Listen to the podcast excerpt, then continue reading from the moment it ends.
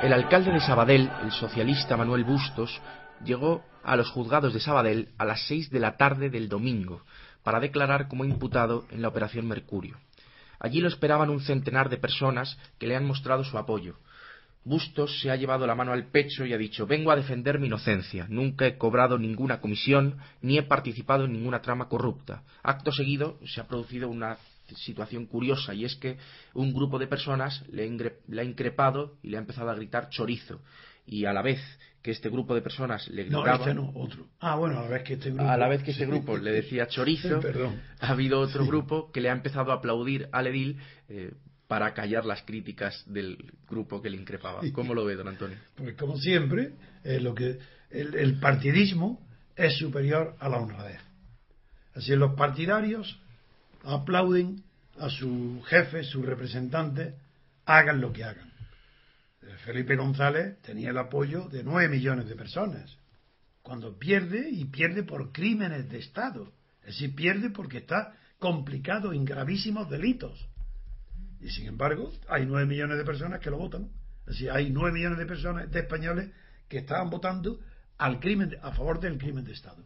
Pues aquí lo mismo hay un imputado que es socialista, en el alcalde el Ayuntamiento de Sabadell, la gente independiente o de otros partidos, por enemistad de partido, la buchean y le llaman chorizo, pero hay otros que lo han votado que les da igual, es su alcalde. Que, que sea corrupto o no, eso le es indiferente, porque en España no hay criterios sanos de moralidad respecto a la política. Y el que, el que roben e incluso que maten, para un partidario carece de importancia en España no hay escala de valores independiente de los valores políticos. Cada uno es partidario de lo que haga el partido al que pertenece. Son partidarios, pero no, no hay. Eso es normal, lo que, se, lo que se produce es normal y no debe influirnos ni en un favor ni en otro. Eso no quiere decir ni que esté apoyado ni que esté atacado por la oposición. Ni tampoco quiere decir que sea verdad o sea mentira.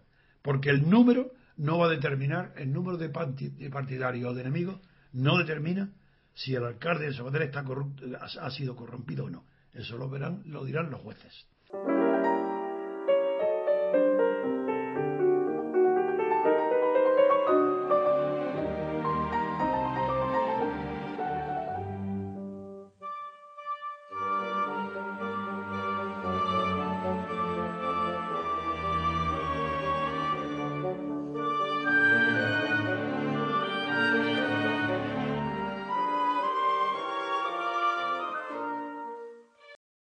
Los Florilegios Diarios de Trevijano